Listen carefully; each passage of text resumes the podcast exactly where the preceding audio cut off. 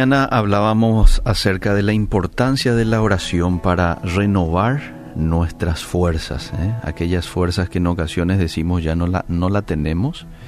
Eh, cuando usted va, se hace de tiempo y va hasta, hasta, hasta Dios y está orando, es cuando Dios renueva las fuerzas suyas. Ahora, la oración no solo debería preceder a una acción, sino que la oración es una acción de la clase más importante. ¿Por qué? Porque le da a Dios la prioridad que merece. La oración debe empapar nuestras acciones al ser una parte continua de ellas a medida que vivimos conscientemente en la presencia de Dios. Nos distraemos fácilmente y tenemos que luchar para mantener esta perspectiva de forma constante. No solo es cuestión de hacer tiempo para Dios, es darnos cuenta que todo nuestro tiempo está en sus manos y de que estamos constantemente ante Él, donde quiera que nos encontremos y sea lo que sea que hagamos. Esto es lo que implica vivir día a día en relación con Él y esta comprensión nos ayuda a orar cada vez más, como dice 1 Tesalonicenses 5:17, sin cesar. Ahora, aprender a priorizar la oración sobre todo lo demás lleva tiempo, tiene un proceso y casi nunca sucede de inmediato, porque estamos inmersos en la autodependencia. Es necesario que desaprendamos viejos hábitos y patrones de pensamiento. Al principio del siglo XX, el pastor Evan Roberts oró con verdadera angustia y dijo, oh Señor, doblégame. Y Robert sabía lo que estaba diciendo porque él era herrero y sus palabras describen una imagen de lo que sucede cuando se forja el metal en un yunque. Darle más tiempo a la oración puede parecer a esto. Es venir al taller del maestro y decirle, Señor, trabaja conmigo, trabaja con mi voluntad. Dobla lo que tengas que doblar para dirigirnos a la dirección que tú tienes para mí. Porque a veces venimos ya con lo que nosotros creemos debería de ser nuestra dirección. Sin embargo, ahí en el proceso, Dios te puede mostrar que en realidad esa es tu dirección y no es la dirección de Él para vos y luego poco a poco nos encontramos con un lugar de paz y de fortaleza en su presencia. Ahora, Dios también desea que seamos personas que oren, ¿cómo no? Y que actúen.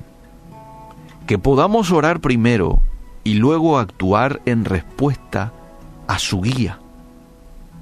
Todos estamos en diversos grados de alcanzar este equilibrio. A veces nos decimos, no soy una persona que ore demasiado, pero como Jesús era una persona de oración, tú y yo tenemos que parecernos cada vez más a nuestro Maestro. ¿Mm? Como Dios nos ama, tarde o temprano nos llevará a estar de rodillas. ¿Mm? Así es como Él nos quiere ver, hombres y mujeres entregados a la oración. La oración y la acción son dos lados de la misma moneda de la fe madura y parecida a la de Cristo. La acción sin oración, aunque se haga para Dios, suele errar el blanco.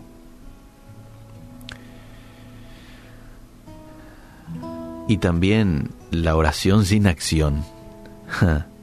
Estamos errando también el blanco. La idea es mantener el equilibrio entre acción y oración. Se cuenta la historia de una misionera en India. A principios del siglo pasado, descubrió ella este equilibrio de una hermosa manera. Cuenta ella de que se sentía frustrada por falta de resultados en su obra. Ella era una misionera eh, que predicaba, este, distribuía folletos, ayudaba a otros a crecer en su vida espiritual, Pero se encontró con falta de resultado ella en su obra. Entonces decidió que en lugar de pedirle a Dios que bendijera lo que ella estaba haciendo, transformaría la oración en una nueva prioridad en su ministerio.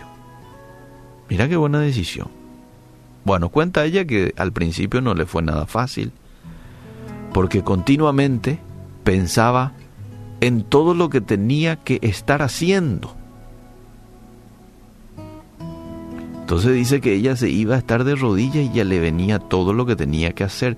Y dice que a menudo se sentía culpable, como si no estuviera accionando lo suficiente, como si no estuviera trabajando lo suficiente.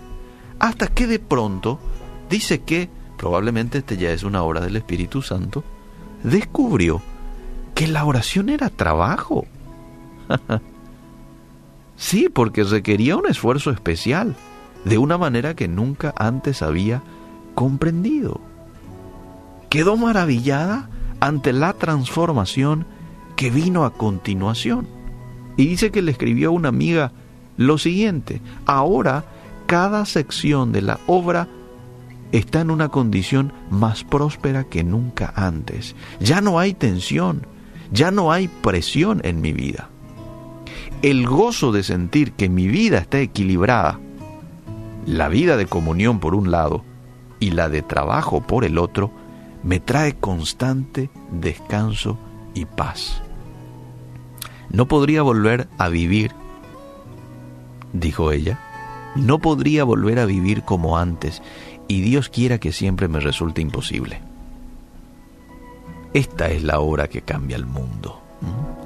Y la oración es el vehículo que Dios usa para llevarnos a nuevos lugares de gracia. Cuando nosotros oramos, amable oyente, lo que hacemos es nos corremos, nos levantamos voluntariamente del asiento del conductor para decirle a nuestro Padre Celestial, Adelante, siéntese usted, Señor.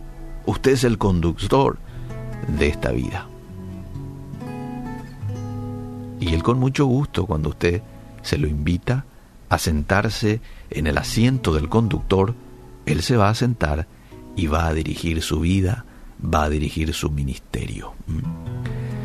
Aprendamos nosotros también esta lección que aprendió la misionera. No se siente usted mal si está en el tiempo de oración y entre comillas le parece que está perdiendo el tiempo. No es una pérdida de tiempo. No es. Es un trabajo. Usted está haciendo un trabajo.